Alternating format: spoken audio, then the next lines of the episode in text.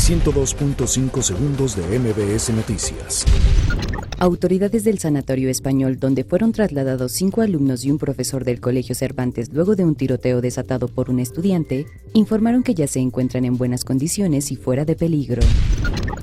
Tras el tiroteo en una escuela de Torreón, la Procuraduría Federal de Protección de Niñas, Niños y Adolescentes del DIF Nacional pidió a la ciudadanía abstenerse de transmitir o difundir imágenes, videos o audios en los que se vulneren los derechos de la infancia.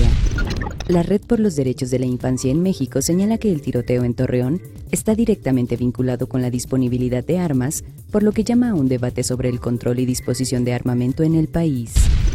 La fracción parlamentaria del Partido del Trabajo de la Cámara de Diputados expresó sus sospechas ante la actuación de funcionarios en la Secretaría del Trabajo y Previsión Social en el caso de la dirigencia del Sindicato de Trabajadores Petroleros.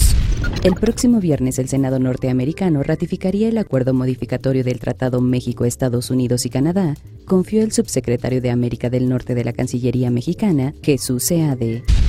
El daño en la nave mayor del Mercado La Merced hace imposible rehabilitar la zona afectada por el incendio del pasado 24 de diciembre, por lo que tendrá que ser demolida, informó la jefa de gobierno de la Ciudad de México, Claudia Sheinbaum.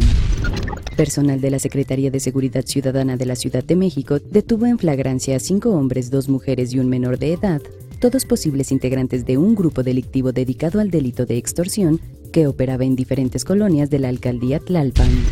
El artista comunitario nayarita Álvaro Ortiz López Puguari buscará realizar el gran mural de arte Huichol, obra en la que quedará plasmada la visión y el rostro de los pueblos originarios de América a través de la campaña Proyecto Aniérica.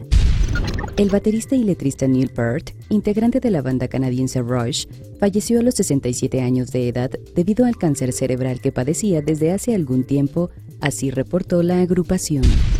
102.5 segundos de MBS Noticias.